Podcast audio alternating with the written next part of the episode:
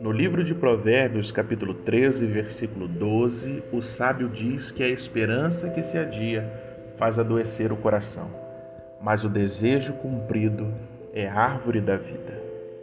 Você sabia que Jesus nasceu porque Deus redimiu uma esperança bem adiada?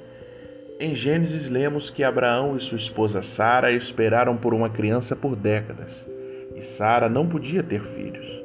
Quando ela estava com 90 anos, Deus apareceu a Abraão e prometeu que Sara daria à luz um filho. E através dessa criança ele estabeleceria uma aliança eterna entre ele e os descendentes de Abraão. Quando Sara ouviu isto, ela literalmente riu, porque pensou: como uma mulher idosa como eu pode desfrutar de tamanho prazer? Mas Sara engravidou e deu à luz um filho. Abraão deu a ele o nome de Isaque que significa riso, porque Deus deu a Sara grande alegria e redenção através do que parecia ser uma situação impossível. Isaac teve um filho chamado Jacó, que teve doze outros filhos, e um deles era Judá.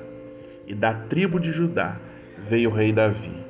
E porque Maria, mãe de Jesus, era descendente de Davi, assim como seu pai terreno José, o Salvador se tornou o fruto da promessa de Deus a Abraão e Sara. Enquanto Deus curava o corpo de Sara e realizava o desejo do seu coração, ele plantou uma semente que finalmente reconciliaria a humanidade a ele, estabelecendo uma aliança que duraria eternamente.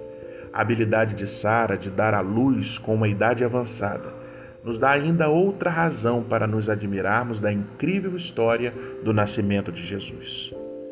Se você está enfrentando uma esperança adiada hoje, descanse com a certeza de que Deus tem redenção para esse momento e trará um retorno maior do que possa imaginar. Mesmo que você não veja o propósito nisso agora, um dia você verá.